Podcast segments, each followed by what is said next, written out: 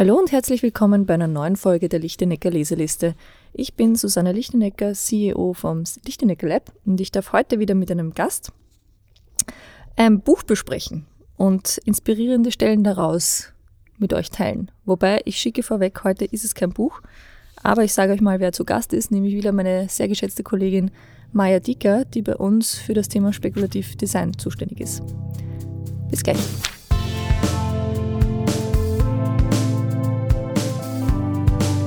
Die Lichtenecker Leseliste. Hallo Maja. Hallo. Wir haben heute kein Buch. Nein, wir haben was ganz anderes. Wir haben was ganz anderes, aber es wird trotzdem sehr spannend und interessant. Ähm, wobei so ganz anders ist es nicht, weil ich habe das vorhin gerade unten ausgedruckt im Büro und ähm, der Kollege meinte, druckst du dein Buch für den Podcast jetzt aus, weil es doch sehr viele Seiten hat. Aber es handelt sich um den Foresight und Technikfolgenabsch also nein, die Foresight- und Technikfolgenabschätzung, Monitoring von Zukunftsthemen für das österreichische Parlament. Genau. Ähm, liebe Hörer, wir haben uns gedacht, wir nehmen uns dieses, ähm, diesen Bericht einmal her und gehen den durch. Also das war mal der Plan. Dann haben wir festgestellt, dass eigentlich jedes Thema sehr interessant ist und dass wir da, um euch die fast 200 Seiten dieses Berichts zu ersparen, mit euch die Highlights draus teilen. Und äh, die Maya und ich werden uns das aufteilen. Es wird äh, jeweils äh, heute einer eine, eine, ja, eine Technik oder eine, eine Entwicklung rausgreifen und ähm, mit euch teilen, was da in dem Bericht die Rede ist, wovon da die Rede ist, die Gedanken dazu teilen, kurz darüber sprechen und ähm, das wird eine Serie. Die wird ein bisschen dauern, weil ich sage euch gleich, ähm, das sind äh, nur alleine in der ähm, Inhaltsangabe zu den Themen, die da alle behandelt werden, sind das schon zwei A4-Seiten ähm, mit, mit Bullet Points. Und äh, da geht es um Themen wie ähm, das Ende der öffentlichen Anonymität, Urban Mining, Gesichtserkennung, Robotik, Industrie 4.0, Zellfabriken, künstliches Fleisch, Quantenbiologie, Dienstleistung 4.0, also wirklich quer durch die Bank. Ja. Was ist denn dein Eindruck von dem Bericht generell ähm, mal? Ja, es sind ganz viele Themen, die äh, halt wirklich unsere Gesellschaft verändern könnten und verändern werden, wenn wir sie so weiterentwickeln. Und deswegen finde ich es auch sehr interessant, dass das das Parlament eben beauftragt hat, sich damit auch wirklich zu beschäftigen und ähm, zukunftssicher zu sein. Ähm, ich finde es sehr gut aufbereitet. Das ist ein wirklich sehr guter Überblick in die Themen. Ähm, und das Interessanteste finde ich eben wirklich, dass normalerweise, wenn man über solche neuen Technologien liest, ist es ja immer so, hey, das ist die super coole neue Technologie und mit der können wir das und das machen und das und das. Und keiner denkt so richtig drüber nach, was denn jetzt, was das denn wirklich für uns bedeuten würde, für unsere Gesellschaft. Und das machen sie halt hier in dem, ähm, in dem Paper richtig. Äh, und sie schauen sich eben Sie schauen sich auch vollkommen an, äh, was eben die, der Handlungsspielraum von diesen neuen Technologien ist, aber äh, sie sehen halt hier zwei Dimensionen und äh, schauen sich eben auch an, was das für unser Sozialleben bedeutet, was das für die Gesundheit, Umwelt, ähm, Wirtschaft und Recht und Gesellschaft eben auf sich hat. Genau. Und das Spannende ist, dadurch, es ist wirklich extrem umfangreich. Ähm, aber die einzelnen Themen, äh, man möchte da meinen, so, das ist jetzt äh, sperrig zum Lesen, aber es ist eigentlich sehr angenehm zu lesen sogar und man kriegt wirklich von jedem Thema einen so einen ganz kurzen Abriss. Also es ist wirklich nicht in die Tiefe, das darf man sich Nein, nicht erwarten. Also es ist auch so, dass du, so wie wir, die wir uns doch sehr mit diesen Themen schon beschäftigen, äh, jetzt nicht aus einzelnen Themen super viel Neues rausnehmen. Andererseits bei vielen Themen, da war ich noch nicht so drinnen, wie zum Beispiel, ähm, keine Ahnung, ähm, äh, Quantenbiologie. Also das, da bin ich schon froh, dass ich da jetzt nicht mich in zehn Seiten irgendwie tief einlesen muss, sondern dass das für mich so in kurzen Absätzen zusammengefasst ist, dass ich einen Eindruck kriege und gleichzeitig mir aber auch die Abschätzung sozusagen gegeben wird, eben was hat das, was sind die Folgen daraus.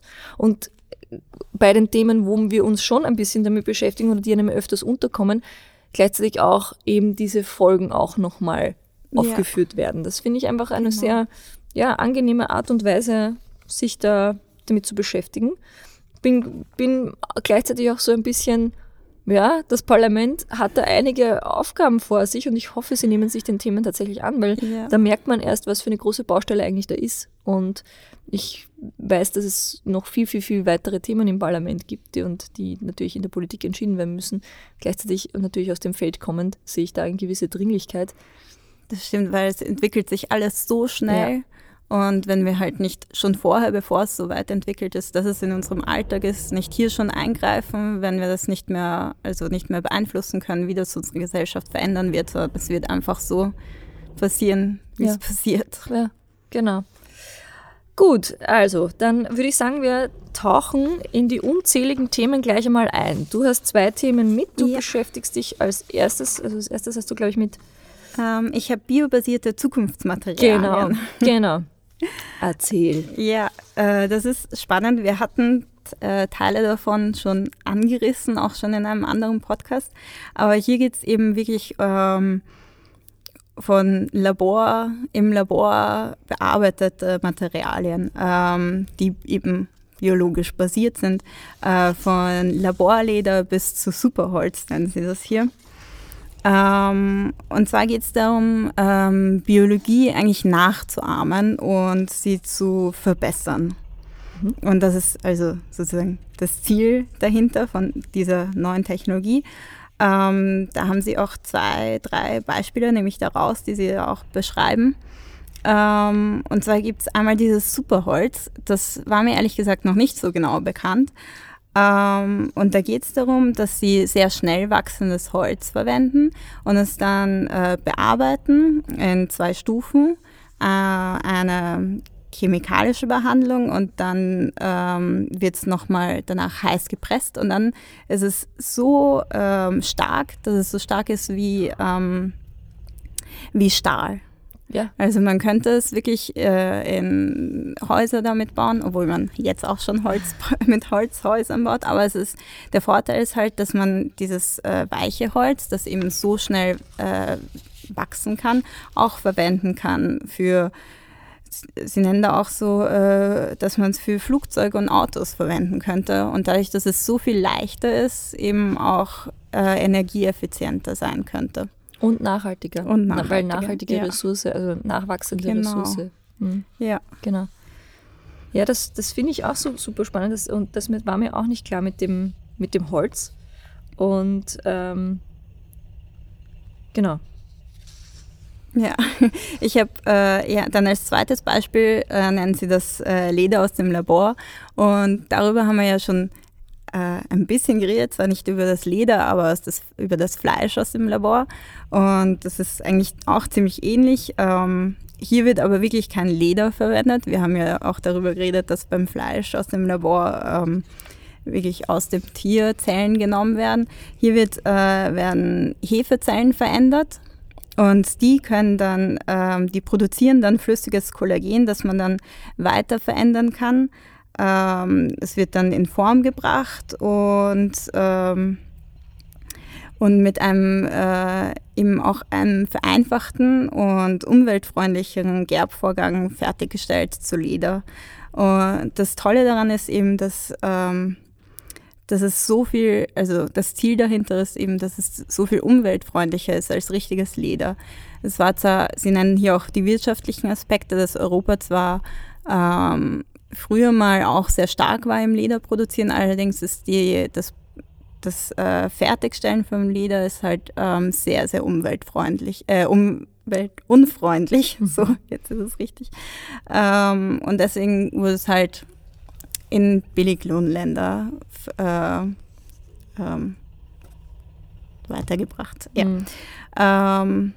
Es wird halt nur noch dort gemacht und äh, somit könnte man halt hier diesen wirtschaftlichen Aspekt wieder zu uns herholen äh, und es äh, im Labor, in europäischen Laboren machen. Und ähm, es ist zwar noch nicht so weit, dass man das auch wirklich ähm, nützlich und effizient machen kann.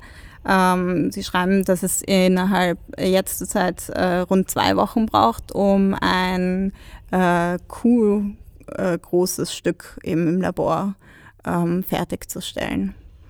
Aber es ist auch sehr, ja, darauf freue ich mich auch schon ein Ja. bisschen mehr. Es ist eben so eine, ein Material, das halt so hochwertig ist und wir es trotzdem noch immer weiter verwenden, weil es eben, ähm, also normales Leder, weil es so gut verwendbar ist, ähm, aber eigentlich eben ähm, ziemlich umweltunfreundlich äh, ist.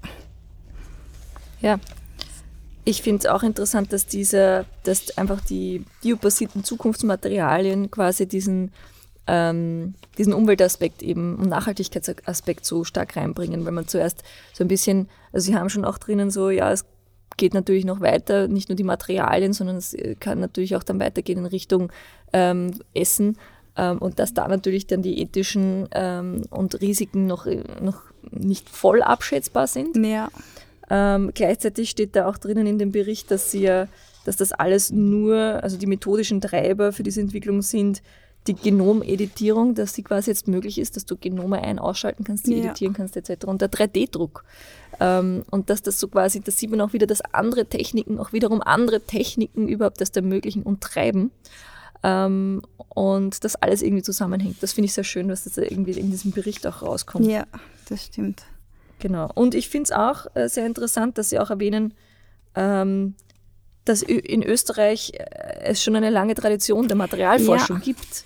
Das finde ich auch super, weil äh, sie schreiben dann nämlich, zählen auch auf, dass eben ähm, es gibt das äh, Wood K Plus Zentrum, die entwickeln auch Holz. Äh, Verbundswerkstoffe und ähm, die Montan-Universität, die arbeitet an Metallurgie. Ähm, und die Weiterentwicklung von metallischen Rohstoffen. Mhm. Ähm, dann gibt es die Universität für Bodenkultur, die ähm, äh, im Bereich der biotechnologischen Materialien arbeitet und dann noch die Universität Innsbruck, die äh, sich gesamtheitlich mit Materialien unter dem Titel Advanced Materials auseinandersetzt. Ja. Also das finde ich ziemlich cool.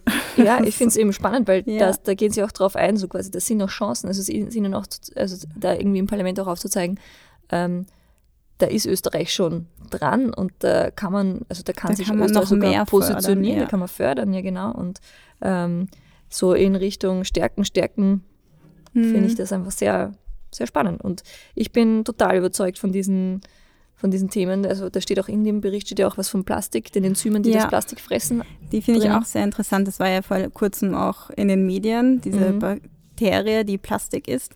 Ja. Ähm, und da gibt es auch eben, ähm, es sind eben Enzyme, die äh, schneller Plastik äh, ähm, zersetzen können.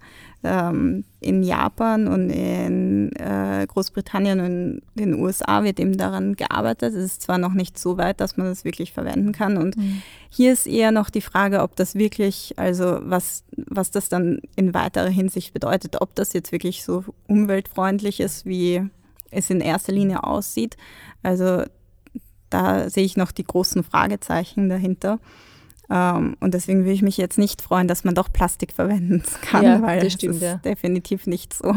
Ja, wobei wir haben einfach ein großes Thema mit dem Plastikmüll und da eine Lösung zu finden, ist sicher wichtig. Also es ist auch, ich habe das Buch auch schon mal erwähnt, uh, The Optimist Tour of the Future.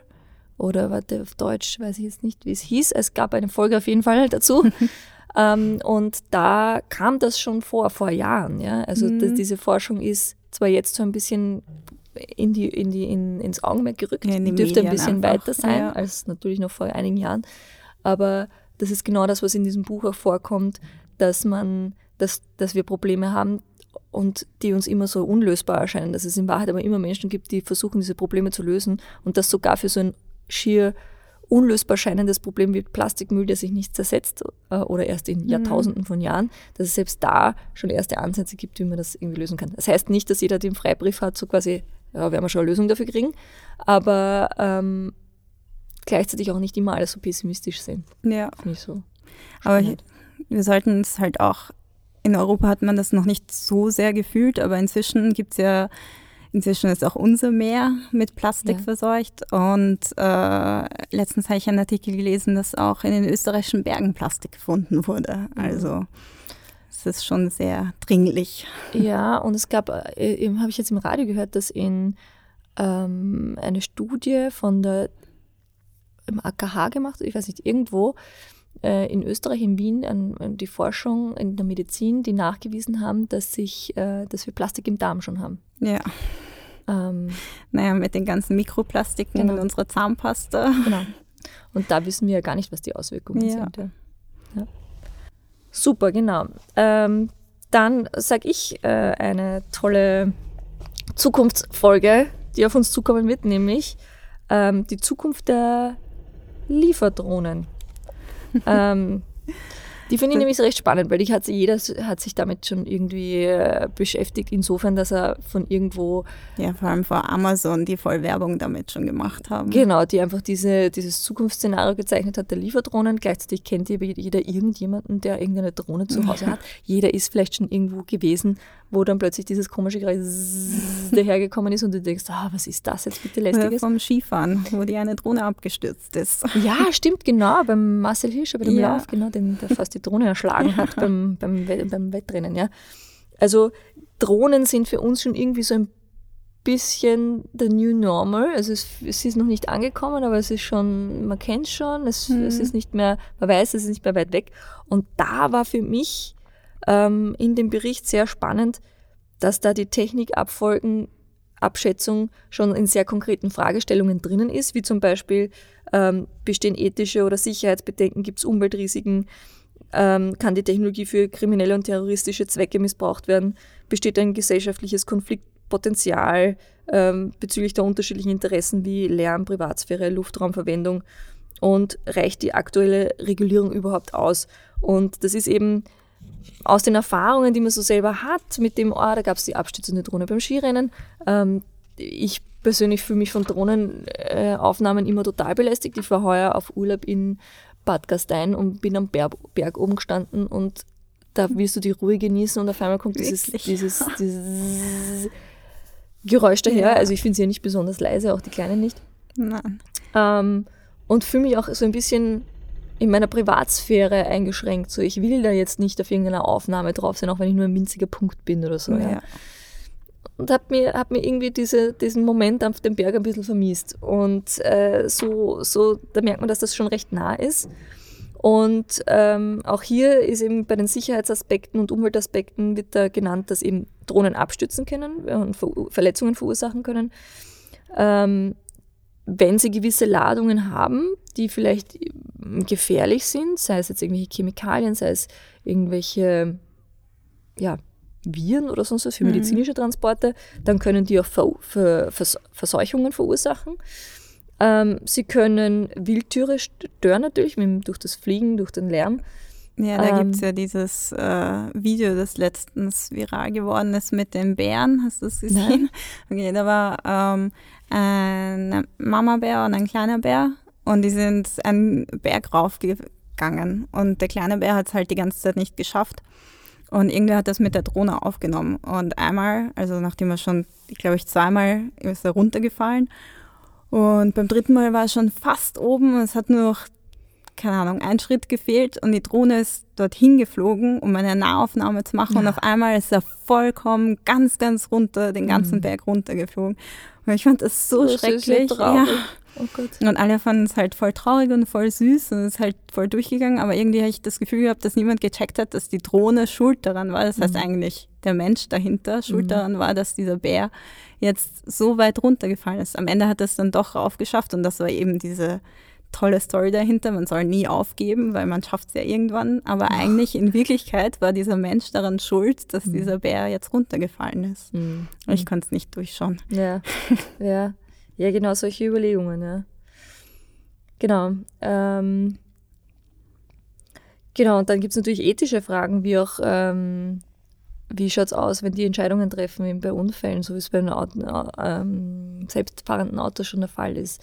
Wie sehr dürfen Algorithmen ethische Fragen entscheiden? Da ist, kommt mir ein, ein Vogel. Ein Vogel entgegen, darf ich den abschießen oder nicht, wenn ich einfach schneller bin dann oder solche Sachen, ja.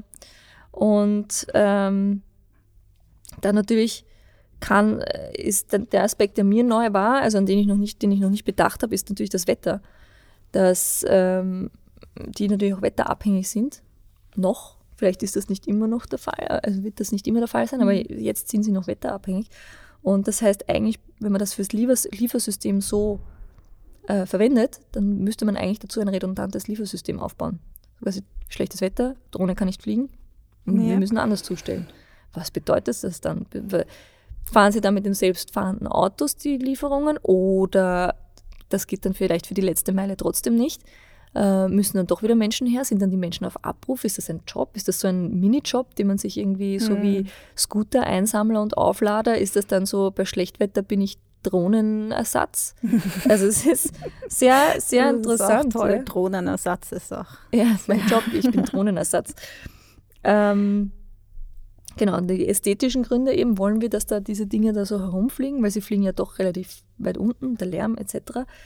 Ähm, und sie sind natürlich mit Sensoren und Kameras ausgerüstet. Das ist der Aspekt, den ich meinte mit dem äh, Urlaubserlebnis. Mhm. Das heißt, wie sie bedrohen die Privatsphäre natürlich und können Daten sammeln, Daten, die auswertbar sind, Daten, die vielleicht nicht jeder will, dass sie so gesammelt werden. Und äh, es kann natürlich für illegale Zwecke missbraucht werden. Das, mir auch, an das habe ich auch noch nicht gedacht. Ich bin ja. einfach viel zu guter Mensch. Ich habe natürlich nicht daran gedacht, dass man damit sehr das gut auch. schmuggeln kann oder terroristische Absichten damit auch machen könnte. Ja? Also, oder haben könnte. Ähm, da denke ich mir dann gleich wieder so, huh, dieses Lieferdrohnen-Thema steige schon wieder aus. Ja. ja. Ist mir schon Wobei zu das ist wieder. auch dystopischer. Den Aspekt fand ich ein bisschen angstmachend, weil ich meine, jede Technologie kann man so verwenden. Ja. Und es ist egal, ob man sie jetzt im Labor weiterentwickelt oder ob es irgendwo in einer Garage weiterentwickelt wird. Irgendwann, wenn irgendwer will, wird es kriminell verwendet. Das finde ich gut, dass du das jetzt sagst, weil das stimmt total. Ja. ja. Das ist richtig. Und da darf man sich dann auch nicht äh, zu sehr in diesen in diese Negativität reinziehen lassen. Ja, da hast du recht. Ja, aber generell sehe ich einfach, dass das sehr nahe ist und gleichzeitig so viele Fragen offen ja. sind. Und ich bei den Drohnen, so einerseits die, der Convenience-Faktor wäre so hoch und so gut. Ja, aber ich bin mir nicht so hundertprozentig sicher, ob es wirklich so convenient ist, weil dann hast du halt eine Drohne, die ein Paket wahrscheinlich schicken kann und nicht wirklich viel mehr. Oder mhm. die Schnelligkeit, ist es nicht schneller, ein autonom fahrendes Auto herumzuschicken, um das mehrere Pakete, okay, mit einem Roboter, der das mhm. auch, oder mit Menschen. Ja. Ähm, also ich, ich sehe das noch nicht so als effiziente Lösung. Ich sehe dahinter wirklich nur diesen Hype der neuen Technologie, mhm. muss ich ehrlich zugeben. Mhm. Ja, kann, kann auch durchaus wahr sein, mhm. ja. Und ich finde auch hier wieder sehr interessant äh, diese, äh, diese Relevanz für Österreich, weil es natürlich auch hier in Österreich eine Reihe von Drohnenherstellern gibt. Also ja. wir haben ja auch mal einen davon, als, also wir, wir haben auch mit einem Drohnenhersteller zusammengearbeitet, genau. Aber dass es da auch noch so viele gibt, ähm, die in Österreich. Äh, ja, das war mir arbeiten, auch nicht bewusst. War mir gar nicht bewusst, genau. Also, dass da Österreich durchaus ein Player auf dem Markt ist. Und ähm, dass Amazon hier bereits Drohnen testet, wusste ich auch nicht. Mhm. Und dass die Post in Graz auch schon äh, 2017 erste Pilotversuche damit macht. Ja. Also ja, es wird sich herausstellen, ich finde halt, sobald dann so Piloten irgendwie kommen und so Pilotversuche, weiß man schon, das ist nicht mehr wegzudenken. Ja. ja. Und ähm, ich glaube, der Aspekt der letzten Meile, also so abgelegene Orte, ja. also ich glaube, in solchen Fällen wird es effizienter genutzt werden können. Ja. Also dafür sehe ich es auch sehr praktisch. Ja. Ich bin auch un unentschlossen, was das angeht. Ich bin einerseits sehr mh, hm, hoffnungsvoll und andererseits den Drohnen, also wenn ich denke, Bio, Bio ähm, wie ist es, biobasierte Zukunftsmaterialien ja. oder Drohnen, sage ich biobasierte Zukunftsmaterialien bitte. Aber ja, da fühle ich mich dann auch mit so einer Aussage total alt und skeptisch. Das ist auch nicht richtig. Ja. ja. Naja, mal schauen. Ich finde vor allem gut ist wirklich, dass wir einfach, ähm, dass das so rausgeworfen wird, also dieser, ähm, nicht rausgeworfen, also dass das gemacht wurde, der, ähm, das Paper und ähm, dass wir uns einfach damit auseinandersetzen müssen, weil wenn wir das nicht machen, dann kommt es halt, weil es irgendwer darin investiert hat und ja. die Mittel da waren. Ja. Und wenn wir uns aber mehr damit auseinandersetzen, können wir halt auch mehr äh, beeinflussen, in welche Richtung es entwickelt wird. Da sagst du einen wichtigen Punkt, weil wir sehen da immer, man fühlt sich dann immer dem so ausgesetzt, so das kommt jetzt, ja, weil weil es ja jetzt da ist und wie du sagst, die Geldmacht dahinter steht und ähm, irgendwer investiert hat und die Marktdurchdringung hat. Und gleichzeitig müssen wir uns aber auch dem nicht so ausliefern. Mhm. Es ist so, man kann auch ruhig äh, eine aktive Position da einnehmen und das finde ich sehr schön. Ja. Und es gibt noch viele Themen. Wir haben jetzt zwei angerissen. Wir werden dazwischen natürlich immer wieder auch externe Gäste haben, aber die Maya und ich werden uns, also wenn die Maya zu Gast ist, wird es jetzt in nächster Zeit ähm, um den ähm, Technikfolgenabschätzungsbericht gehen. Und damit erspart ihr euch, liebe Hörer, hoffentlich eine doch recht umfangreiche Lektüre, weil the best of gibt es bei uns im Podcast. In diesem Sinne, danke Maya. Danke, dass ich da sein konnte. Bis zum nächsten Mal. Ciao. Ciao.